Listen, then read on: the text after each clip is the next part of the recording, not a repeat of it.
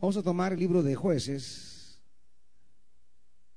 y leeremos esta mañana el capítulo 17. Libro de jueces, capítulo 17. ¿Lo tienen, iglesia? Dice versículo 1 en adelante. En la región montañosa de Efraín había un hombre llamado Micaías, quien le dijo a su madre, con respecto a las mil cien monedas de plata que te robaron y sobre las cuales te oí pronunciar una maldición, yo tengo esa plata, yo te la robé. Su madre le dijo, que el Señor te bendiga, hijo mío. Cuando Micaías le devolvió a su madre las mil cien monedas de plata, ella dijo, solemnemente consagro mi plata al Señor para que mi hijo haga una imagen tallada y un ídolo de fundición. Ahora pues te la devuelvo. Cuando él le devolvió la plata a su madre, ella tomó doscientas monedas de plata y se la dio a un platero, quien hizo con ella una imagen tallada y un ídolo de fundición que fueron puestos en la casa de Micaías. Este Micaías tenía un santuario, hizo un efod y algunos ídolos domésticos y consagró a uno de sus hijos como sacerdote. En aquella época no había rey en Israel, cada uno hacía lo que le parecía mejor. Un joven levita de Belén de Judá, que era forastero y de la tribu de Judá, salió de, de, aquella ciudad en busca de algún otro lugar donde vivir. En el curso de su viaje llegó a la casa de Micaías en la región montañosa de Efraín. ¿De dónde viene? le preguntó Micaías. Soy levita de Belén de Judá, contestó él, y estoy buscando un lugar donde vivir. Vive conmigo, le propuso Micaías, y sé mi padre y sacerdote, y yo te daré diez monedas de plata al año, además de ropa y comida. El joven levita aceptó quedarse a vivir con él y fue para Micaías como uno de sus hijos. Luego Micaías invistió a Levita y así el joven se convirtió en su sacerdote y vivió en su casa. Y Micaías dijo, ahora sé que el Señor me hará prosperar porque tengo a un levita como sacerdote. Padre,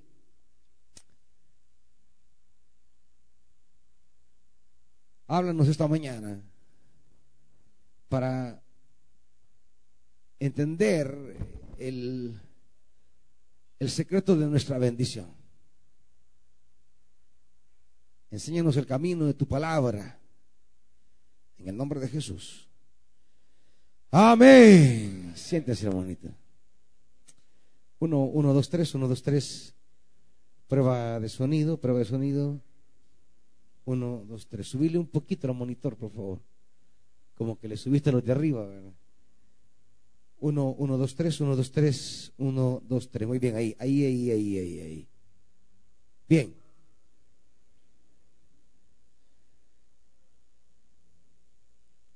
Acaba de cerrarse el episodio de Sansón. Se acaba el pedido de los jueces. Sansón, el último juez relatado en este libro, termina derrotado, ciego, y diríamos que se suicida.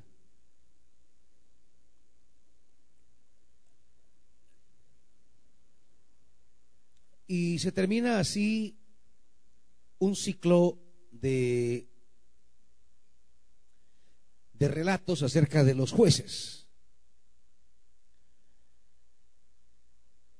Es como que con Sansón se acaba la posibilidad de que Israel se vuelva al Señor, porque aún los mismos hombres levantados por Dios para hacer volver el corazón de Israel al Señor, pues ellos mismos se tornan incapaces de, regresar ellos mismos y si ni ellos pueden regresar, ¿cómo harán volver el corazón del pueblo a Dios? La esencia del liderazgo consiste en que el líder ha de ser el primero cuyo corazón se vuelve al Señor.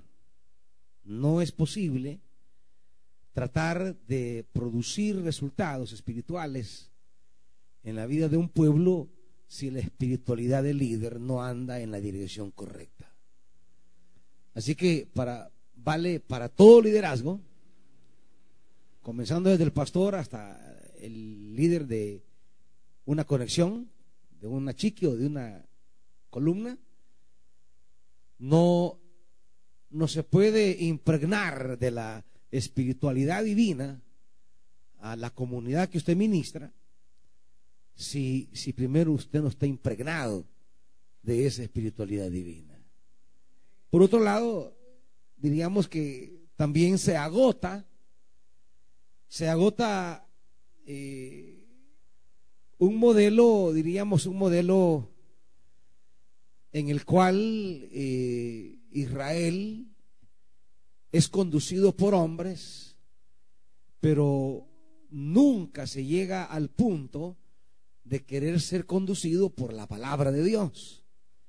Y por eso cuando moría el hombre, Israel volvía otra vez al caos.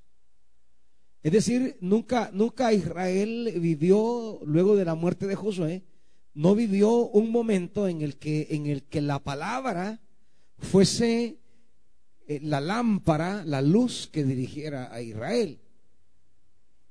Y eso significa que aunque, aunque hayan buenos hombres que se levanten para dirigir a la nación, si no se llega al punto en que, en que el pueblo es dirigido por la palabra, realmente el pueblo nunca se volverá al Señor. Por muy buen líder que haya, si el pueblo no atesora palabra, pues el distanciamiento de Dios será crónico puede haber un buen liderazgo, pero si el pueblo no acoge, no recibe la palabra, pues no pasará mucho.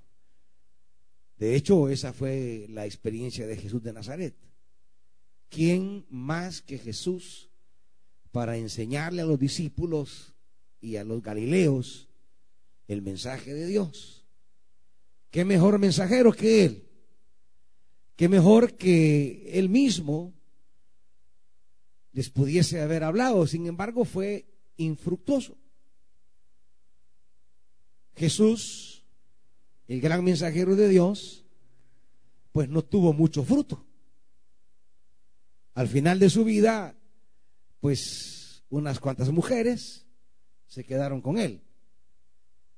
Por lo menos tres, cuatro, cinco mujeres estaban al pie de la cruz. El resto de discípulos se habían desparramado, habían huido, no habían asumido el seguimiento hasta el final. Y el grupo de discípulos mayor, pues mucho más lejanos. Algunos íntimos le niegan y le venden, los demás huyen. ¿Qué resultados? Pues mínimos. El gran mensajero no bastó para convertir a los discípulos. El gran maestro no bastó para que las multitudes se convirtieran. Porque no basta con tener un buen líder. Hay que recibir la palabra. Hay que dejar que la palabra entre. Por eso no es solo de venir a escuchar al predicador. Porque el predicador da la palabra una vez, más la palabra usted se la lleva consigo y tiene que meditarla, tiene que leerla, tiene que abrirse a la palabra. Porque solo la palabra es capaz de hacer lo que nadie puede hacer. Ningún hombre puede provocar los frutos que da la palabra. Por eso cuando el apóstol Pablo en su despedida de Éfeso en Hechos capítulo 20, acompáñenme.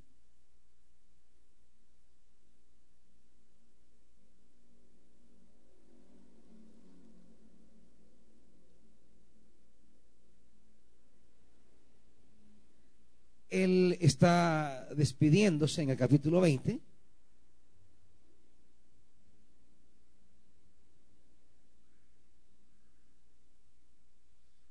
Manda a llamar a los ancianos de las iglesias y les va a dar un discurso de despedida.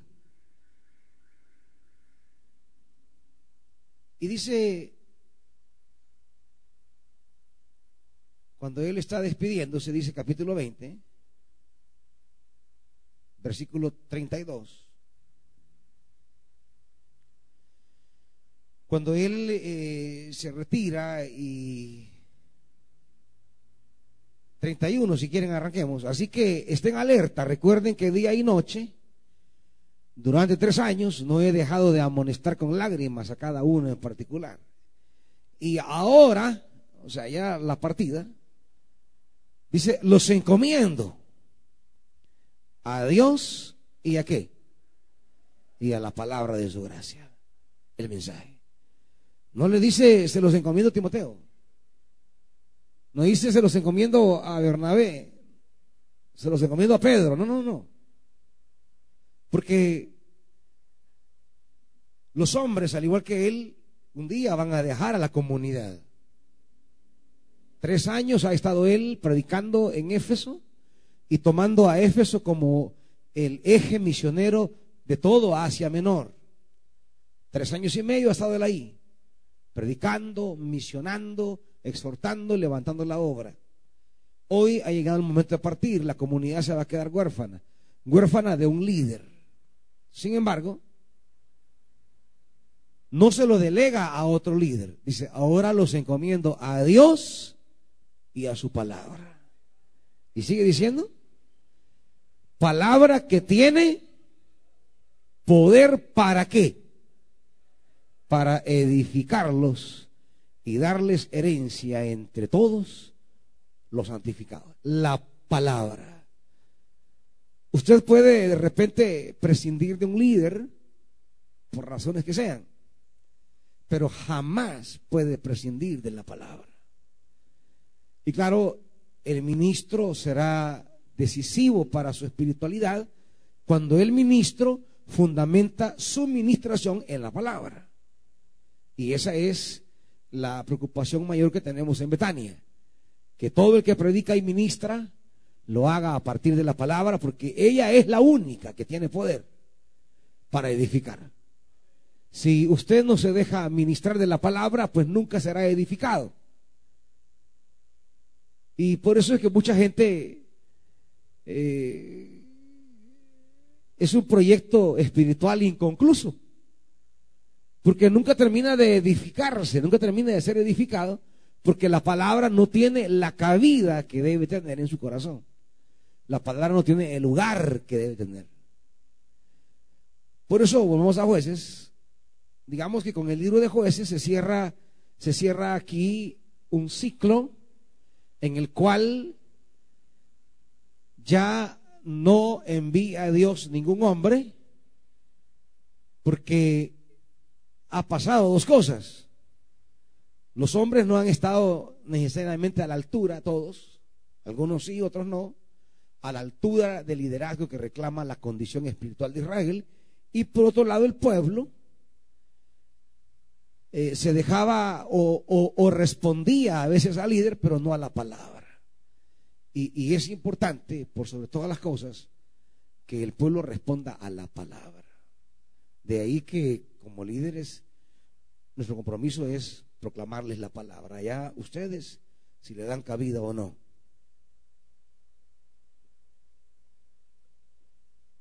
Mi tarea y mi preocupación es traerle de Dios una palabra, traerles un mensaje de Dios. Pero ya es su responsabilidad, no la mía, ya es su responsabilidad tener la actitud correcta ante la palabra, tener la apertura, aprender a recibirla, aprender a acogerla. Eso, es, eso hay que aprender. Hay que aprender a escuchar el mensaje, hay que aprender a, a recibir ese mensaje. Hay que aprender a internalizar ese mensaje, hay que dejarse llevar por ese mensaje. Y eso es aprendido, no solamente es de oírlo. Por eso dice Santiago, acompáñeme Santiago.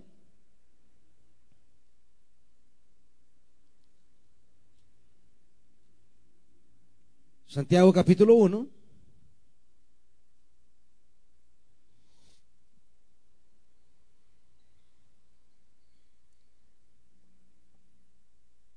Dice versículo 21, Santiago 1, 21. Por esto despójense de toda inmundicia y de la maldad que tanto abunda. ¿Para qué? Para que puedan recibir con humildad. No, no omita esas palabras. Para que puedan recibir con humildad la palabra sembrada en ustedes, la cual tiene otra vez poder para salvarles la vida. Entonces, fíjese los movimientos que hay en el texto. Primero, para poder recibir, ¿qué debo hacer? 21, 21. Ah, para poder recibir, antes de recibir, yo debo de despojarme. O sea, debo de vaciar. ¿Por qué muchas veces no recibimos la palabra? Porque ya no hay espacio. ¿Me entiende? Usted está lleno de tanta tontera a veces, de tanta locura. Hay que aprender a recibir y, y, el camino para recibir es vaciarnos primero. Hay que vaciarnos de tanta tontera que estamos llenos y ya no cabe nada, no hay espacio. Entonces recibir la palabra es una... A recibir la palabra le antecede una operación de limpieza, un despojamiento. No hay manera entonces que usted reciba la palabra, si antes de recibir la palabra no, no hay un vaciamiento. Usted puede venir aquí, sentarse y escuchar,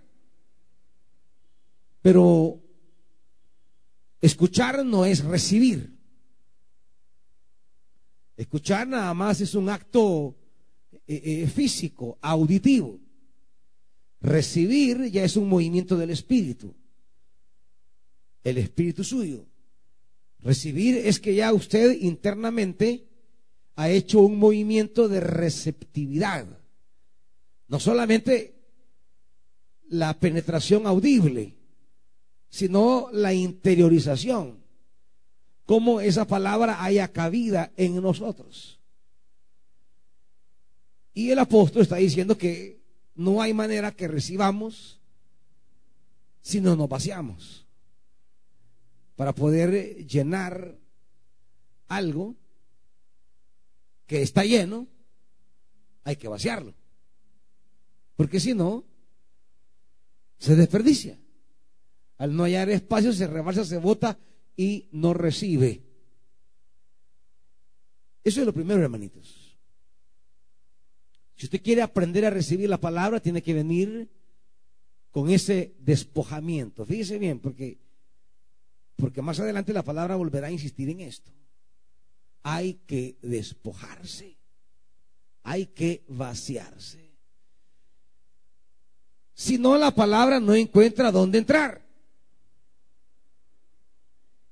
Y la palabra tiene dos cualidades.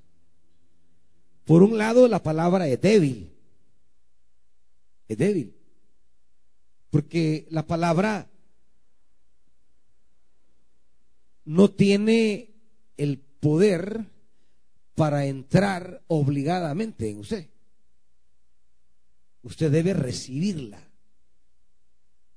La palabra no puede entrar abruptamente. La palabra le llega, pero no va a entrar a patadas a su corazón. La palabra llega, pero recibir es tarea suya ya. Entonces, La palabra tiene esa cualidad, es débil.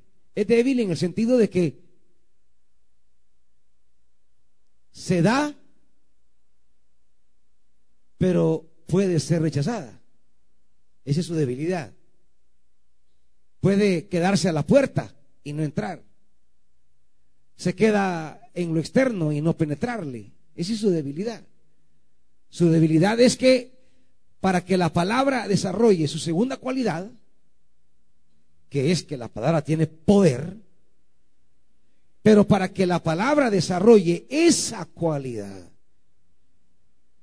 y desate el poder de Dios en usted, usted debe recibirla, debe acogerla, debe darle entrada. Es igual que Jesús. He aquí yo estoy a la puerta. ¿Y qué hace Jesús? ¿Agarro a patadas la puerta? No. ¿La derribo? No. Solo toco. Toca.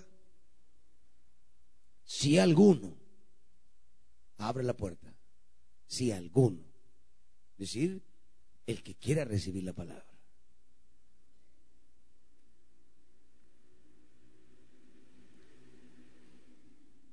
Su crecimiento y su desarrollo depende de su disposición para abrirse a la palabra. Si no, pasarán los años y usted será el mismo. Pasarán los años y usted no va a cambiar. Entró así a la iglesia y así va a seguir años y no van a haber modificaciones. Y aunque esté en la iglesia, seguirá repitiendo un ciclo de derrota como jueces, repitiendo ciclos, mientras la palabra no haya cabida en usted. Y si no le da cabida a la palabra, usted no recibirá los beneficios del poder divino y siempre estará culpando a otro. Sí, no es que fíjese que la mujer, que fíjese que mi esposo, que fíjese que los hijos, que fíjese que el vecino, que fíjese que el pastor, que fíjese que el líder de columna, que fíjese que el líder de ministerio, siempre. Siempre alguien será el culpable de, nuestra mediocridad. Siempre alguien será el culpable de su pobreza espiritual. Siempre habrá alguien a quien echarle la culpa. Siempre usted va a transferir a otro lo que es su sola culpa. Siempre estará echándole la culpa a otro de su mediocridad espiritual. Pero no,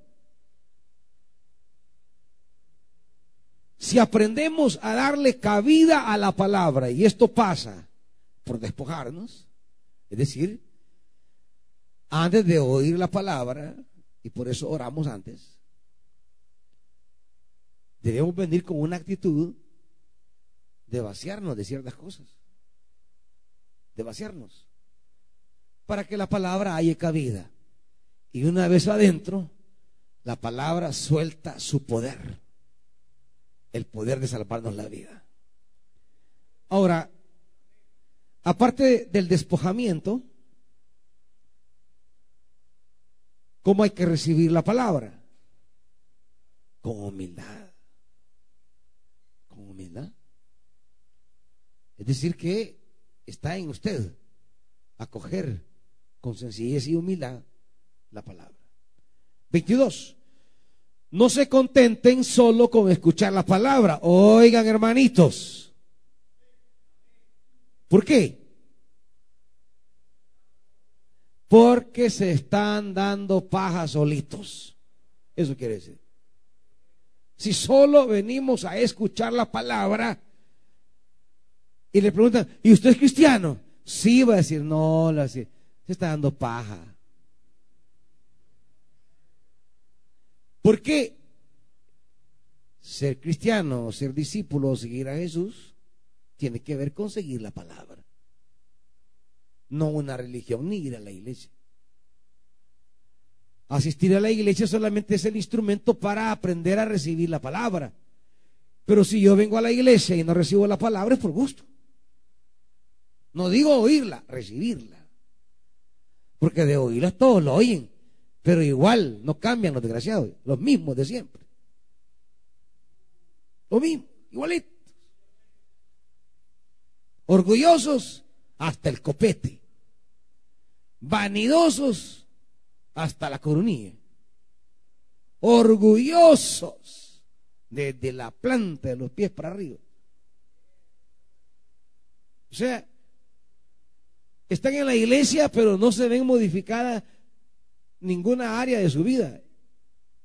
Es el mismo. Es el mismo. ¿Por qué? Porque no oyen la palabra ni la reciben.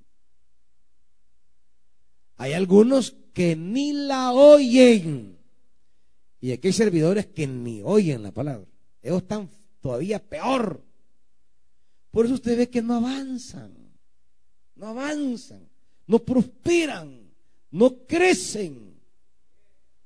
Lo, en el mismo puesto, en el mismo lugar, con las mismas condiciones. ¿Por qué? Porque lo que tiene poder para salvarnos la vida, como dice Santiago, no es estar chambeando con el hermano o la hermana. No, no, es la palabra. Es oír y atesorar la palabra. La palabra es la que tiene el poder de bendecirte. Pero hay que aprender a recibirla.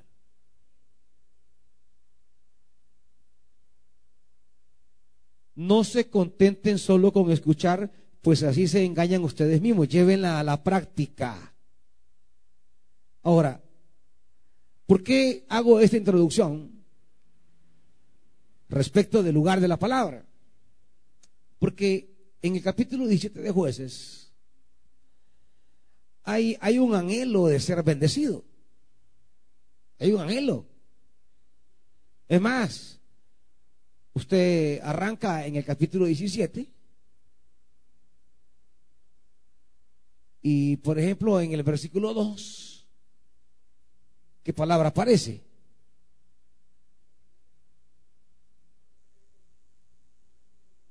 En, en el 2, hablando de bendición. Ah, hay, hay un anhelo familiar. El Señor te bendiga. Hijo mío, hay, hay, hay anhelo, hay anhelo ¿verdad? De, bendición. Y, al final, en el versículo 13, también hay hasta una declaración. ¿Y qué dice Micaías? Ahora sé que el Señor me hará prosperar. El pasaje está lleno así como de mucho positivismo. El pasaje está lleno de mucha eh, eh, eh, de mucha, de una mentalidad de querer ser bendecido. Y yo creo que usted quiere ser bendecido, ¿ah? ¿O no? ¿Está aquí para ser bendecido o maldecido? Creo que eso queremos. Ahora, el problema con este pasaje es que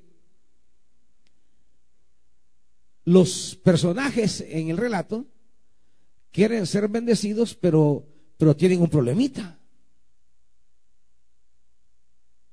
Y este es el key del asunto, por lo que hice en la introducción anterior. Versículo 6. ¿Cuál es el problemita que tienen todos estos que quieren ser bendecidos? ¿Ah? ¿Cuál es el problemita? Cada uno hacía lo que le parecía mejor. En aquella época no había rey y cada uno hacía. Entonces el pasaje nos quiere plantear lo infructuoso, lo imposible, que es ser bendecido y prosperado y andar haciendo lo que me da la gana. Eso es imposible. Ahí no dicen amén, ¿verdad, hermanitos? Cuando era de bendición, sí. Pero no. Es legítimo querer la bendición. Es legítimo querer prosperar.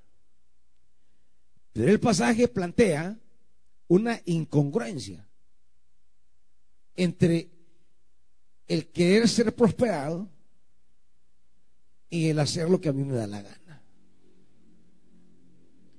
Una incongruencia entre el anhelo de la bendición y la prosperidad de espalda a la palabra de Dios. Eso no se puede. Israel no fue llamado para hacer lo que él quisiera hacer. Israel fue llamado, llamado a poner por obra, y lo va a decir todo el Deuteronomio, poner por obra lo que Dios les ha dicho. Decir, Israel debe ser el pueblo de la palabra. La bendición de Israel no está en su religión, sino en la palabra. Y lo que tenemos en el capítulo 17 es el anhelo de alcanzar la bendición a través de la religión, pero de espaldas a la palabra. Es decir, el, el pasaje manifiesta este contraste de, de ser bien religioso, pero de ignorar la palabra. Y así, así no se puede. Este no es el camino. Lo que el relato sencillamente trata de enseñarnos es que es impensable, es imposible que usted quiera ver días mejores, días prosperados, días bendecidos, días de acompañamiento con Dios, pero que a usted le valga la palabra. Es imposible, imposible. No hay manera que lleguen tiempos buenos a nuestra vida si no tomamos la palabra como alimento, como nutritivo, como aquello que nos edifica, que nos transforma, que nos guía, que nos ilumina. No es posible ver tiempos maravillosos si no tomamos en serio la palabra. Eh, este es en esencia lo que el pasaje quiere plantear. En esencia, plantea la historia de un hombre que quiere alcanzar la bendición de Dios, teniendo un lugar de culto, teniendo unas imágenes para dar culto, teniendo un efod para saber la voluntad, teniendo un sacerdote, es decir, montando el aparataje religioso. Pero la bendición no está en el aparataje religioso. La bendición está en la palabra. Y es que es tan fácil ser religioso, es más fácil ser religioso que estar atento a la palabra. Cumplirle a la religión es más fácil que cumplirle a la palabra. Es más fácil. Por tanto, lo que viene después de la muerte de Sansón es el desmoronamiento de Israel. Cuando la palabra no haya cabida en nosotros, pues lo que viene es que nosotros nos desmoronamos. Porque, ¿qué es lo que nos edifica? Decía Santiago. Poder para edificarlos. ¿Qué es? ¿Quién tiene el poder para edificarnos? La palabra. Ahora, si yo no me estoy edificando, ¿qué es lo contrario a ser edificado? ¿Ah? Estar destruyéndose. Estar desmoronándose. Por eso la vida de muchos Parece esos glaciares que están derritiendo. O esa, esas montañas que se están cayendo, se están eh, eh, lavando, el deslave que dice la gente. Hay muchos que están en la iglesia y se están desmoronando. Y dice, mire, yo día a día voy peor. Y estoy en iglesia. Sí, está en iglesia, pero está en la palabra. Sí, está en iglesia, pero, pero se nutre de la palabra. le da acogida a la palabra, le da receptividad a la palabra. Pues que mire que yo tengo tal ministerio, no, si puede tener los ministerios que usted quiera. No, pero mire, que estoy a la par del pastor, no, si estoy a la par del pastor. No, no, es la palabra. Por eso hay gente que a la par de uno puede estar y de repente ya no está. Hay gente que de repente está al frente ministrando y de repente ya no está. Y no es el arrebatamiento, es el desmoronamiento. O sea que de repente el fundamento se lo traga la tierra, como a Datán y a Coré. Eh, pero si aquí estaba, ¿qué se hizo? Claro, es el desmoronamiento de la gente que cree que porque está sirviendo está fortalecido espiritualmente. No, son dos cosas distintas. La fortaleza espiritual viene de la palabra, no de los hombres. No, de, de los hombres no viene, viene de la palabra. La palabra es la que fortalece, la que consolida, la que edifica, la que levanta, la que sostiene. El hebreo dice que Dios sostiene el mundo con la palabra de su poder. Y ahí está el mundo, sostenido por la palabra. Al retirar la palabra, el mundo se desmorona. El mundo muere. Usted muere. Si no le va dando cabida a la palabra. Y el asunto es que los creyentes de hoy quieren encontrar la prosperidad a través de una cierta religiosidad y no tomar en serio la palabra. Y esto, dice este capítulo, no se puede. Bueno, si él termina diciendo, ahora sé que el Señor me va a prosperar, pues sí, sí, usted se puede dar terapia solo. Usted puede ir, eh, profetíceme algo bueno. No, si le pueden profetizar cosas buenas. Pero luego viene el capítulo 18. Y usted ahí no va a encontrar nada bueno para mi caída. Al contrario, en lugar de prosperar, me caía ahí para atrás, ¿va? Y es lo que narra el capítulo 18. La prosperidad que esperaba nunca llegó. Lo que llegó fue su caída. Fue su fracaso. Lo que tenía lo perdió. Entonces, tenemos que revisar qué tanto tiene cabida la palabra en mí y qué tanto me estoy dejando transformar por la palabra. Qué tanto vacío mi vida, despojo mi vida para darle cabida a la palabra y que esta palabra desate su poder en mí. Y cuando la palabra está dentro, esa palabra es maravillosa, hermanita. Esa palabra hace cosas tremendas porque viene de Dios. Pero hay que recibirla, hay que cogerla, hay que decir esa palabra es mía. Yo tomo esta palabra, yo la voy a hacer mía mañana, tarde noche. Por eso le dice, por eso dice el Salmo. Salmo 1. Dichoso el hombre, versículo 2, Salmo 1, que se deleita en qué?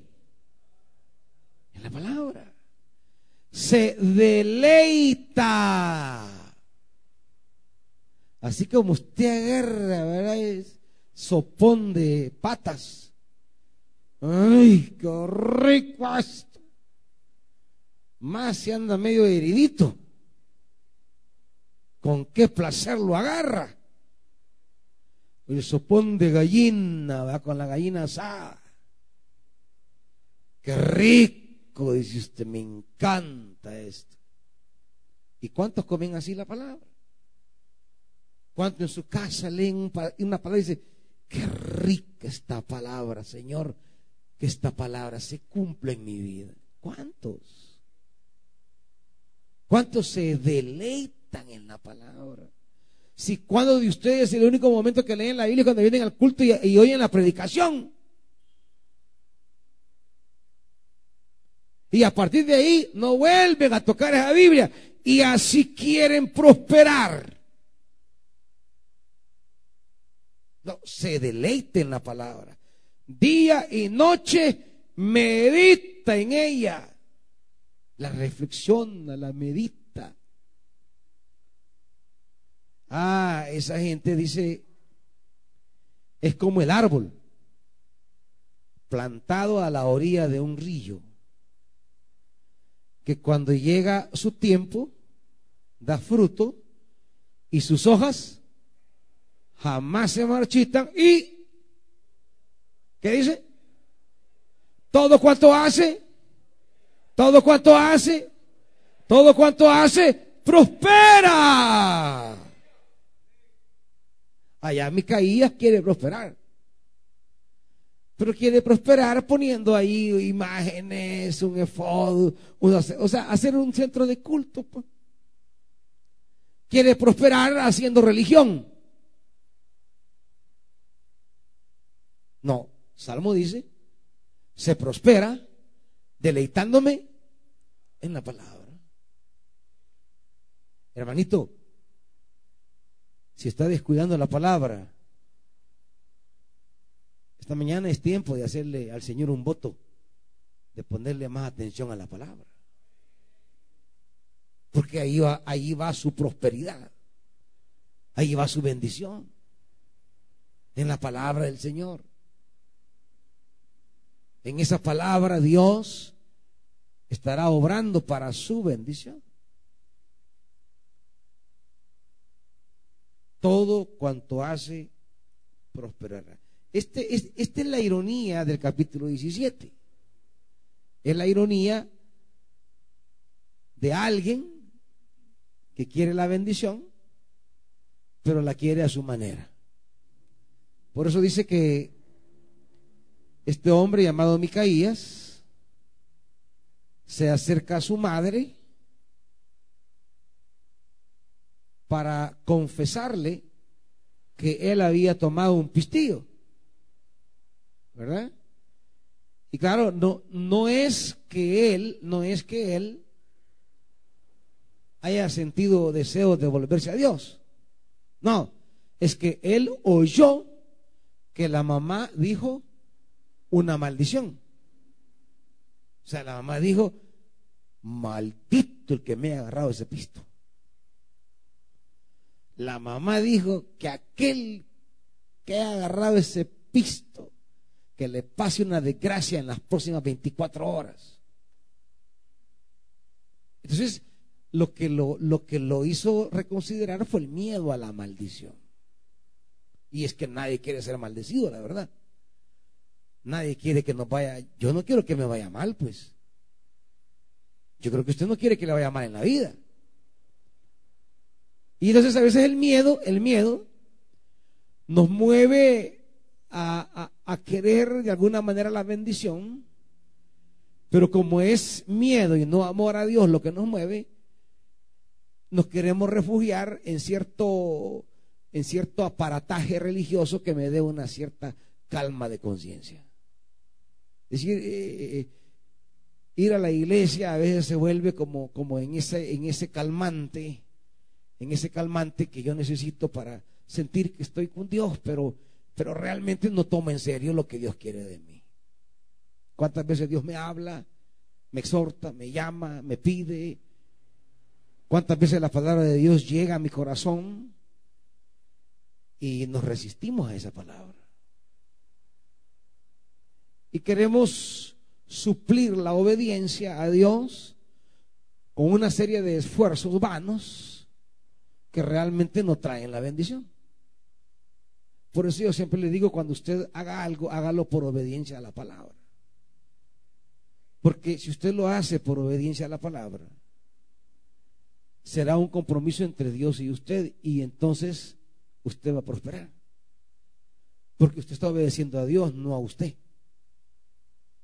Cuando Dios le habla, le dice lo que Dios quiere de usted, cuando Dios le da una palabra muy clara y usted entiende que Dios le está hablando, entonces usted ya entró en una relación con Dios. Ya sus tratos no son con los hombres, son con los Dios. Ya lo que usted haga, lo va a hacer en obediencia a Dios. Y aunque los hombres, oiga esto,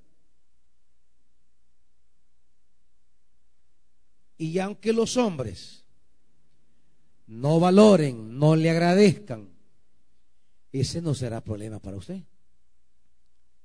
Porque usted no tiene trato con los hombres. Usted tiene trato con Dios. Así que independientemente de cómo los hombres valoren o no valoren lo que usted ha hecho por obediencia a Dios, ¿quién lo va a valorar? ¿Quién lo va a valorar? Aquel con quien usted ha hecho el trato.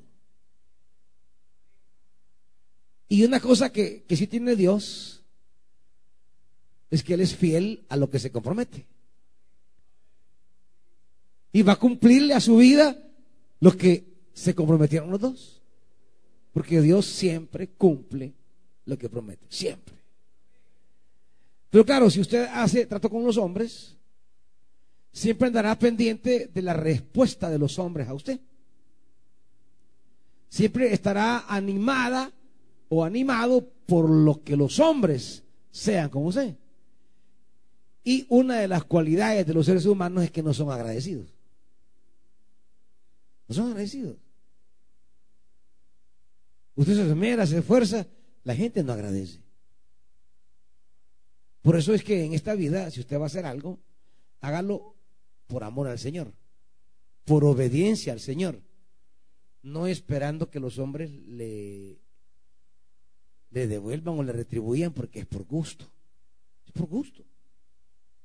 La gente no es agradecida. Uno se pasa faja. Mire, mire, es más, a la gente que más uno le ayuda, es la gente más ingrata, la más traicionera, la gente a la que uno más le ha apoyado y se ha sacrificado y, y, y, y, y hecho tantos esfuerzos. Es la gente que peor paga.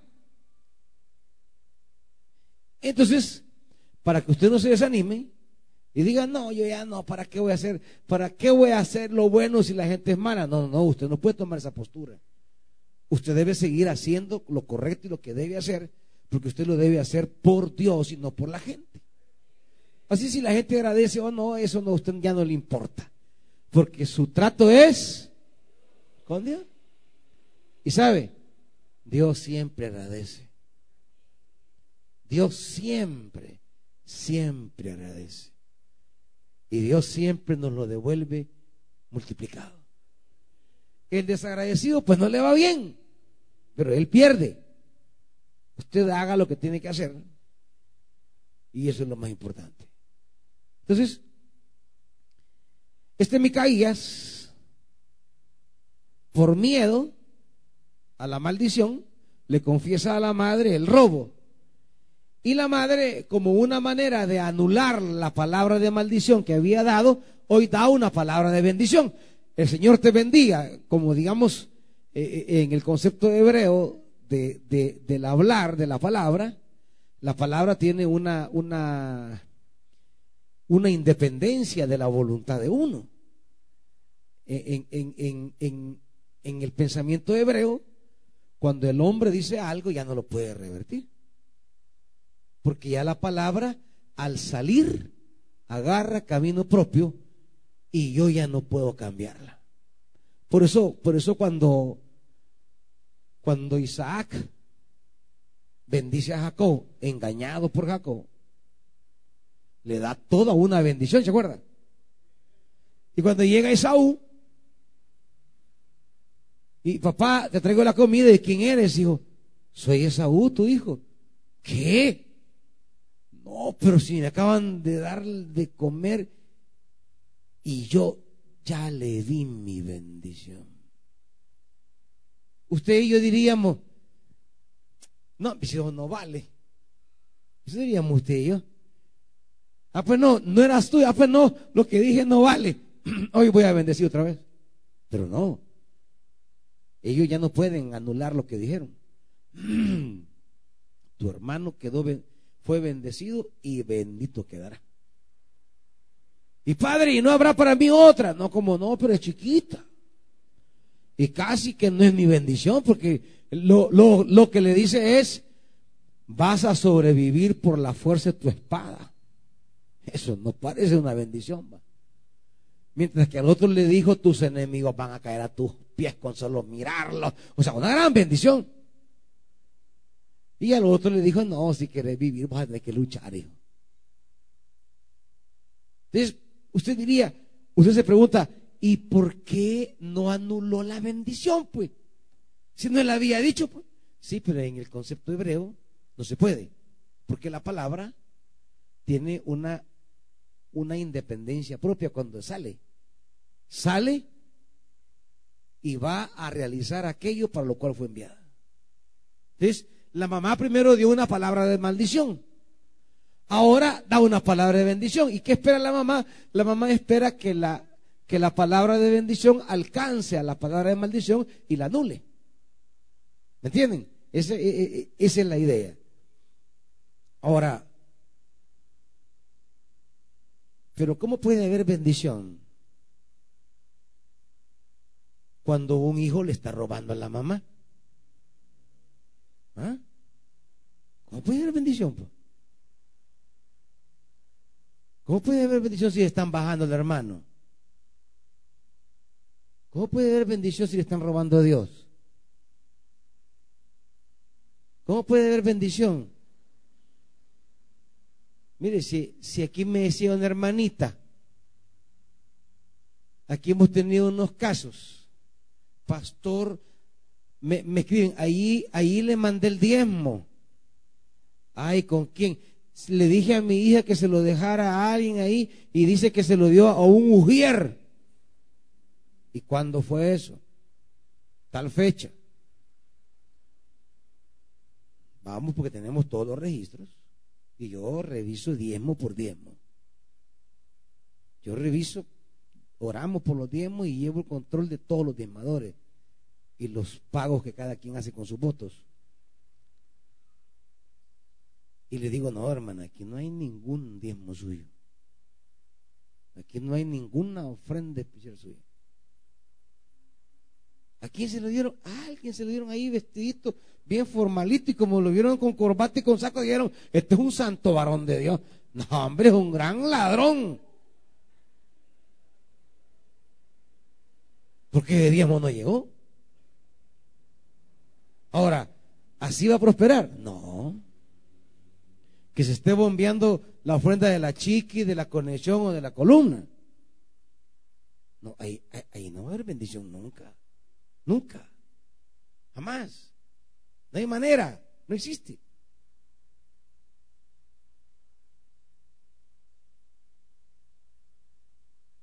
Por eso Malaquía le dice, vosotros me habéis robado, dice Dios. Me habéis robado. Entonces, en este ambiente, donde hay un montón de cosas que están haciendo, contrarias a la voluntad de Dios, no, no, no va a haber bendición.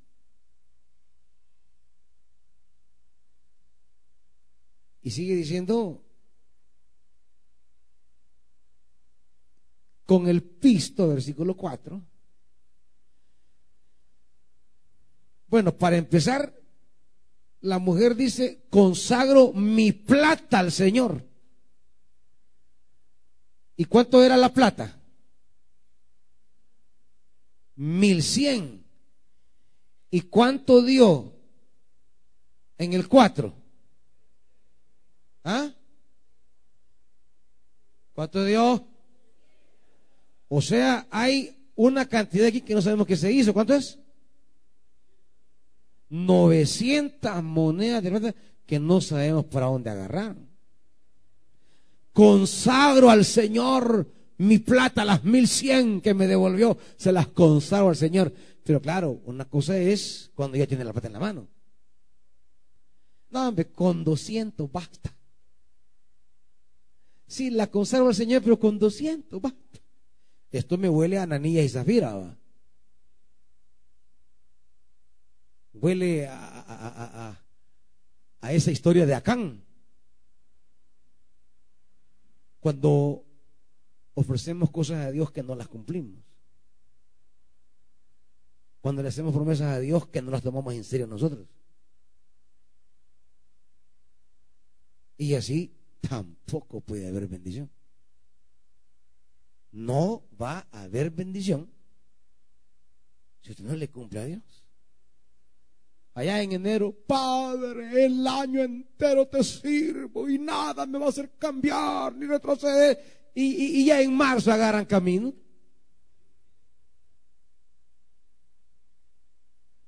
Padre, yo te prometo subir a los tres ciclos a servirte. ni a uno han ido. Ni a uno ha subido.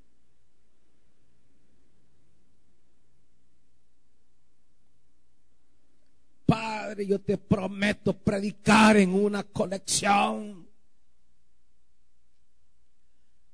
Yo prometo darte mi casa para que la palabra se predique. Nada de eso, nada de eso. Padre, yo te daré la primicia de tal día. Nada.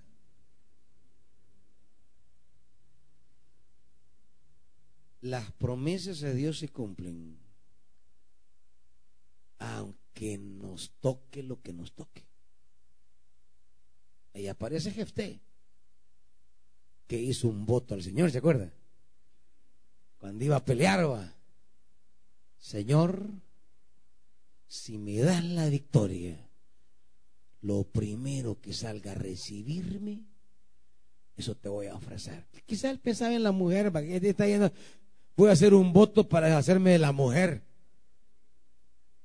Según él, la mujer le voy a recibir, ¿qué campas? Cuando va saliendo la niña contenta a recibirla, papá, ya veniste de la guerra y y se destroza el alma de Jefteba. Y, así como entre, entre, entre, entre dientes va, hija, llama a tu mamá, corre, anda, llama a tu mamá.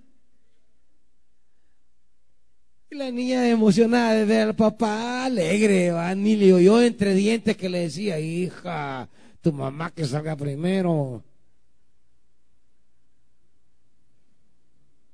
Así que, con todo el dolor de su alma, bueno, él, él, él casi que, que quería como romperlo, pero le dijo la hija, no, le dijo, no papá le dijo, con los votos al Señor no se juega. Si eso le prometiste, pues eso cumplirle. Y por mí no hay problema, aquí estoy.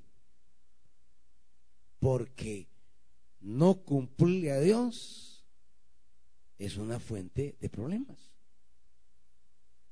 Entonces, Pregúntese siempre, cuando las cosas no caminan bien, ¿tendré en mi vida cosas que no le he cumplido a Dios? Miren, hermano, eso es eso es tremendo, eso es tremendo. Yo, yo le dije a ustedes que yo había hecho un voto eh, hace un par de años. Hice un voto al Señor. Y, y me hice el mareado después, va. Dice María. Y las cosas estaban complicadas. Las cosas no me estaban saliendo. Y un día en una, en una predicación, Dios me habló y, yo recordé ese voto. Y le dije al pastor Amílcar, mira, le dije, yo ya sé por qué estamos mal en esto, le dije. Es que fíjate que yo le dije al Señor un voto, le dije. Yo le prometí un día, Señor, y no lo he hecho. Y estamos, le dije, en el momento más difícil para hacer ese voto, en el momento más complicado. Pero lo tengo que cumplir. Así que vos vas a ver, te pongo a vos de testigo y vas a ver los cambios. Hey, hermanitos, no podía cumplir el voto de una vez Así que eh, lo hice, lo hice lo hice en cinco pagos. El voto al Señor. En cinco pagos. Pero, pero lo que les quiero decir, hermanita, es que desde el primer pago que hice de mi voto, el Señor comenzó la bendición. El Señor comenzó la bendición. Terminé, gracias a Dios, con el quinto pago del voto que hice. ¿Y qué me queda ahora? Preguntarle al Señor si no tendré un voto que me haya olvidado. Y yo le pido que me acuerde. Yo le pido, ayúdame a acordarme porque, porque quizás se me ha olvidado, pero como a uno se le olvidan los compromisos. Lo que le deben a uno, no, lo que uno debe sí se olvida. Lo que a uno le deben, ahí está. ¿Cuándo me va a pagar? ¿Cuándo me va a pagar? Pero lo que uno debe, ni se ay, disculpe que se me había olvidado. No, pues sí, sí que ahí es. Las deudas que uno tiene, las quisiera olvidar. Las que le deben a uno, no, bien claritas las tiene. Y eso pasa también con Dios. Yo le aseguro que usted se puede acordar de quién le debe allá de 10 años, y bien clarito, pero no se acuerda de un voto que le hizo a Dios hace un año. Hermanitos, hermanitas, cuando le hagamos voto a Dios, cumplámoselo. Bueno, es, por su bendición.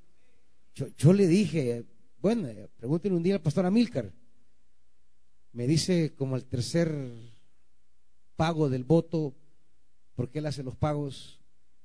Me dice, mire, siervo, estoy impresionado, me dice. Justo lo que usted dijo. Porque yo le dije, mira, Amílcar, ya vas a ver que esto va a cambiar desde que pague mi primer cuota del voto. No puedo hacerlo de un solo porque no tengo, no, no. Peor en este momento que no tenemos nada, casi que solo para el voto me alcanza. Pero lo vamos a hacer, Milka. Porque hice el voto al Señor. Mire, me dice, tremendo el Señor, me dice. Cómo ha abierto su mano cuando usted cumplió el voto al Señor. Entonces, ¿cuántas cosas están retenidas? Porque hicimos un voto y no se lo cumplimos. Te consagro las mil cien. Y claro, como, como, cuando ya está el dinero, no miren, y es que esto, es paradójico. Fíjense que yo ese voto lo hice, ese voto lo hice cuando hice un negocio del cual me iba a quedar un dinero. Y le dije a Dios, de, de, ese dinero voy a, voy a darte, voy a hacerte el voto. Y saben que la desgracia que el dinero llega y uno no cumple el voto.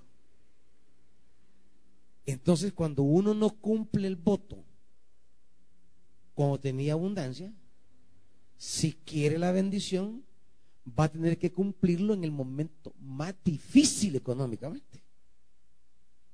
Es, que ahí trabaja Dios. Va, no lo cumpliste cuando, cuando te lo di, hoy lo vas a cumplir cuando no te doy.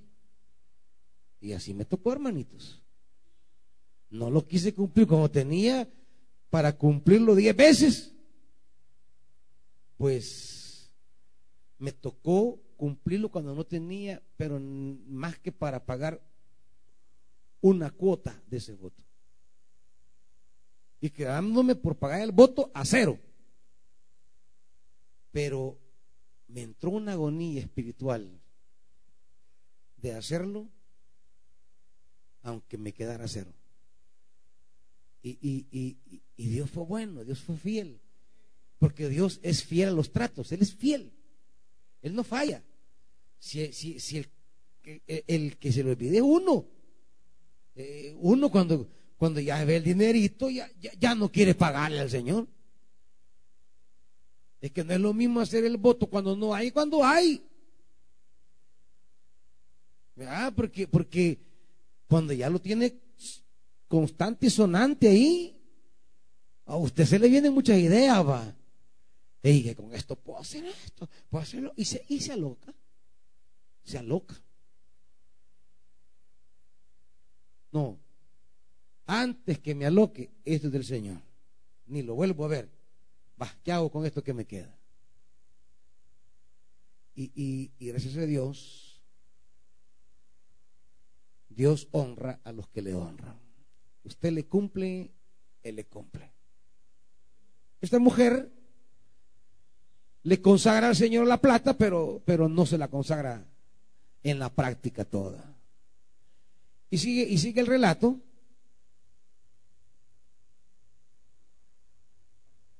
Donde Micaías monta un santuario, versículo 5, hace un efod, consigue unos ídolos domésticos y más adelante contrata a un joven levita, versículo 12, para que se convierta en sacerdote de la casa.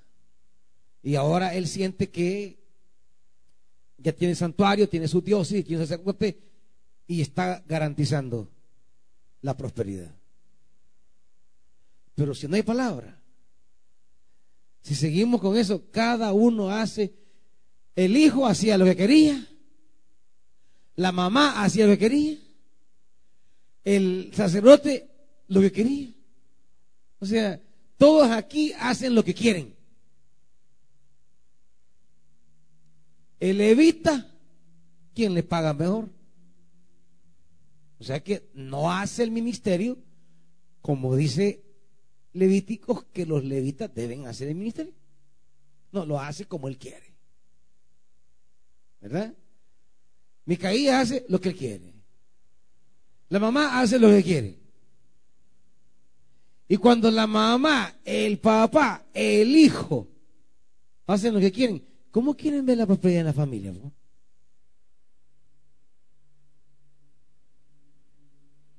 Cuando usted como, como, como, como siervo aquí de la iglesia hace lo que quiere, ¿cómo quiere ver la bendición? El pastor le dice, mira, hace esto. No, lo contrario hace. Mira, no, no vayas ahí, ahí va el cabezón. Yo, yo por eso, yo le doy la palabra. Allá usted si se va en la torre donde era, yo ya no estoy amargando por usted. O sea, yo le doy la palabra, pues. Pero si usted es un terco, un necio, ¿y, yo qué voy a hacer? Pues? Solo ver cómo se va desmoronando. Y el que quiere meter en mis manos, ¿cómo voy a detener eso? Pero es bien bonito cuando uno le dice a la gente el consejo de la palabra y la gente obedece y uno ve su crecimiento, su prosperidad, su bendición. Y uno dice, así debe ser la cosa. Pero si cada uno hace lo que quiere, ¿cómo pues? No había rey. O sea, no estaba la persona transmisora de la voluntad de Dios. Y cada quien hace lo que quiere.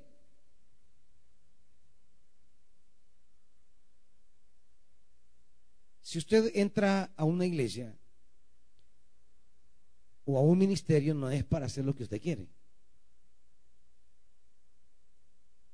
Así no es el camino de la bendición.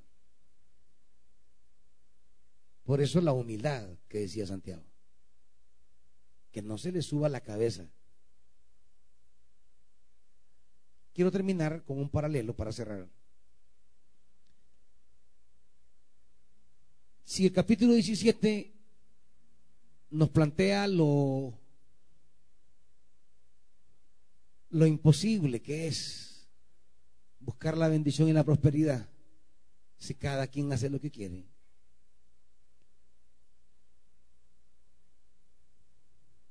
En Samuel vamos a encontrar el camino correcto. Por eso el primer libro de Samuel comienza como comienza el capítulo 17, fíjese, para porque es para hacer un paralelo entre la forma en que Micaías cree que se encuentra la prosperidad y la forma en que Samuel nos va a enseñar que se encuentra la prosperidad. Por eso dice, mire el jueces 17.1, en la región montañosa de Efraín había un hombre llamado Micaías. ¿Cómo comienza el primer libro de Samuel? En la sierra de Efraín había un hombre sufita de Ramatayín, su nombre era igual comienza. Porque aquí tenemos las dos maneras en que, en que se piensa alcanzar la bendición. La manera equivocada de Micaías y la manera correcta en que vendrá Samuel. Así como allá en la sierra de Efraín había un Micaías, que va a nombrar a su hijo como sacerdote, aquí aparece también de la sierra de Efraín un hombre cuyo hijo va a ser sacerdote. Pero el camino es diferente. Aquí hay palabra. El sacerdocio de, de Samuel no será un trabajo como ese sacerdote, va a trabajar por Cristo. No, no, no. Samuel se va a vivir a la casa de Dios por un voto. Un voto. Una madre que hace un voto igual a otra madre que hace un voto, pero aquella madre no cumple el voto. Esta madre cumple el voto. Aquella no cumple el voto por mil cien ciclos de plata. Esta por su hijo. Y esta cumple el voto. Aquella no es capaz de cumplir un voto de pisto y está viendo a su hijo. Imagínense en su embarazo, el apego al niño, darle de amamantar, el desvelarse con él, el cuidarlo, el verlo crecer. Y cuando comienza a hablar y dice, mamá, o sea, qué duro haber sido para Ana. Pero una vez destetado, Ana ve a su hijo y se le quiebra el alma. Pero dice, yo se lo prometí al Señor. Yo hice voto al Señor. Y va al templo, al santuario, un santuario de verdad. No como el de Micaía, un santuario de mentira. Él lo había inventado. Y llega donde Eli y le dice, aquí le traigo mi hijo. Esa es una de las escenas que a mí más me impactan. Porque, aunque el texto no lo narra, usted tiene que imaginárselo. Cuando lleva al niño, Eli quizá sorprendido, pero ¿por qué me traes un niño? ¿Y qué hago yo con este bicho aquí? Y ver a la mamá llorando, porque ¿cómo no va a llorar? Pues? Y a veces uno dice, no, mire, ¿por qué trae esto? No lléveselo si usted sufre por esto. Pero no, Eli no puede decidir sobre el niño porque no es a él que se lo ha ofrecido. Y le dice, bueno, se lo ha ofrecido al Señor, está bien, ¿y qué voy a hacer yo? Pues? A mí se me quiere el alma verte chillar, dejarte a tu hijo aquí. Pero se lo ofreciste al Señor y yo solo puedo recibirlo. Pues. Ni Elí imaginó que en la recepción de ese niño los tiempos iban a cambiar maravillosamente. Samuel es la contraparte de todo lo que se narra en el 17.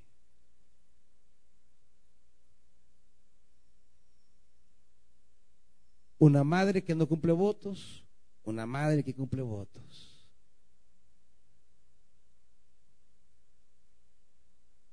Un sacerdote que no va a servir para nada, porque es un mercenario realmente, a Samuel, que es un siervo de Dios. Y a partir de Samuel, las cosas van a cambiar. Capítulo 7 y aquí cierro.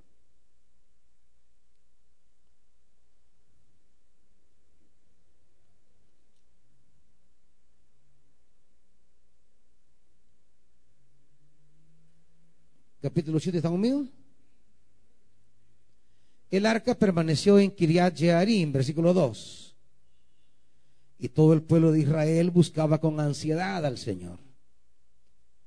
Por eso Samuel le dijo al pueblo, aquí está la verdadera palabra. Si ustedes desean volverse al Señor de todo corazón, ¿qué? desháganse. ¿Qué decía Santiago? Despójense. Desháganse de los dioses extranjeros y de las imágenes de Astarte. Dedíquense totalmente a servir sobre el Señor y Él los librará del poder de los filisteos. E, este es el camino. Es el camino que señalaba la palabra de siempre. No a los dioses, servir solo al Señor. Amar y servir solo al Señor. Por el Señor, para el Señor. Y entonces Él va a derrotar a sus enemigos. Y en efecto, así fue al final del capítulo 7.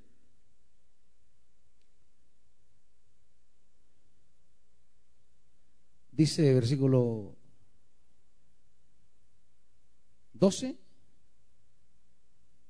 El 11, entonces los israelitas persiguieron a los filisteos desde Mispa hasta más allá de Betcar, matándolos por el camino. Después Samuel tomó una piedra, la colocó entre Mispa y Zen y la llamó Ebenezer, diciendo, el Señor no ha dejado de ayudarnos. Pone una piedra y dice Ebenezer. Ebenezer significa piedra de ayuda. Es como Samuel diciendo, aquí pongo la verdadera roca de ayuda del pueblo de Israel. Es el Señor. ¿Es el Señor?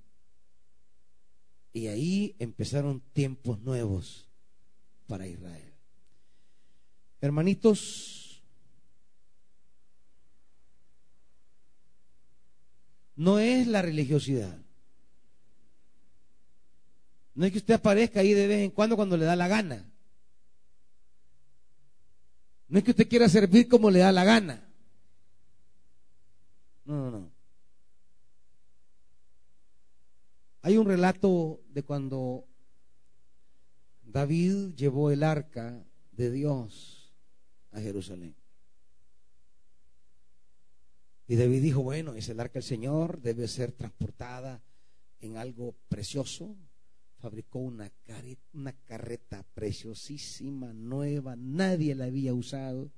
Y consíganme, le dijo, dos bueyes que nunca hayan trabajado para nadie y trajeron dos bueyes preciosos, enormes, que nunca habían trabajado. Y David dijo, carreta nueva, bueyes nuevos, allí irá el arca.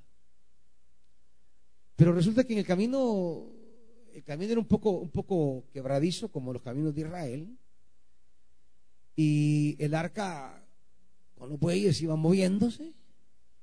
De repente el arca se iba corriendo en la carreta y hubo un momento que que se iba a caer al suelo y había uno de los ayudantes por ahí que cuando vio que el arca se iba a caer, corrió a agarrarla y evitar que se cayera. Y en ese momento quedó fulminado. Y David, lleno de temor, dijo, no, no, no, dijo, no sigamos más. Y había por ahí, estaba un señor, Obededón, ahí dejen la carreta, dijo. Y, y, y Obededón comenzó a ser prosperado y bendecido. Pero David tenía aquello y le llegaron a decir, mira, Obededón está siendo bendecido por la, por la presencia del arca. Y David dijo, yo quiero el arca, yo quiero esa bendición. Pues sí, usted puede querer la bendición, pero si hace lo que le da la gana, el pastor le predica, le aconseja, le enseña y usted le vale chonga, no, espere prosperidad. ¿Qué dijo David? No, yo quiero esa bendición, dijo. ¿Y, qué pasó? Pues? Y se va a leer. Esto la regué, dijo. El arca solo puede ser transportada por levitas consagrados en sus hombros. Y nadie más puede tocarla. Así que contento, vean muchachos, prepárense, arreglense vamos a hacer el arca porque. Y cabala, y venían contentos y nada pasó. Nada pasó. Todo bendición. ¿Por qué? Porque David hizo como estaba escrito que se hicieran las cosas. si usted quiere la bendición, pero quiere andar haciendo lo que le da la gana. No, si Dios dice, haga esto, haga eso. Si la Biblia dice, esto se debe pagar de tal manera, págueselo así, Señor. No es como usted piensa, como usted cree, como usted le da la gana. Es como Él ha dicho en la palabra. Y entonces todo le va a ir bien. Pónganse de pie, hermanitos.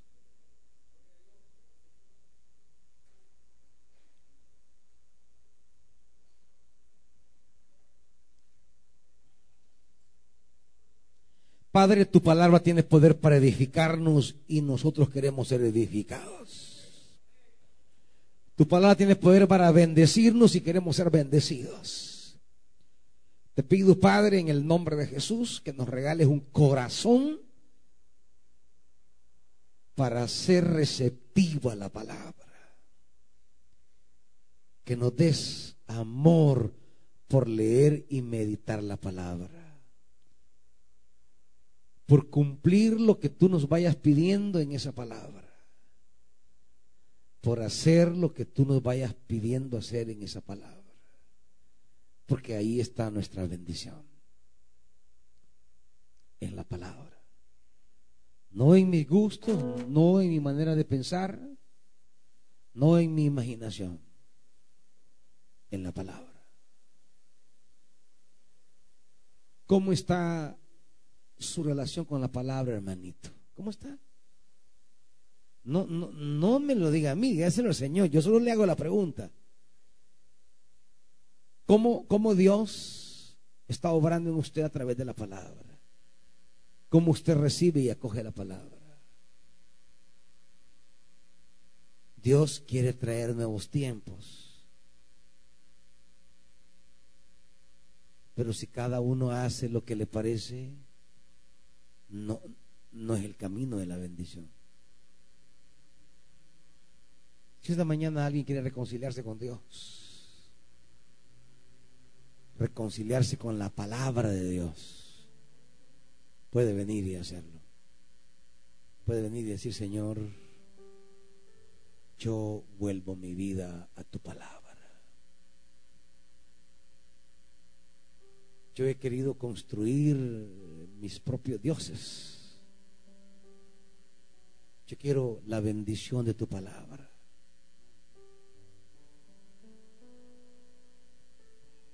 Si alguien quiere reconciliarse con Dios o entregarle su vida al Señor, venga y entréguesela. Padre, haznos cercanos a tu palabra para ver en nosotros la bendición que esa palabra trae. Padre, bendice a Betania con ser un pueblo amante de la palabra, cumplidor de la palabra. Porque yo quiero ver las familias de mis hermanos bendecidas, pero recibiendo la palabra con humildad. Te lo pedimos, Padre, en el nombre glorioso de Jesús. Amén. Salúdense hermanos unos a otros.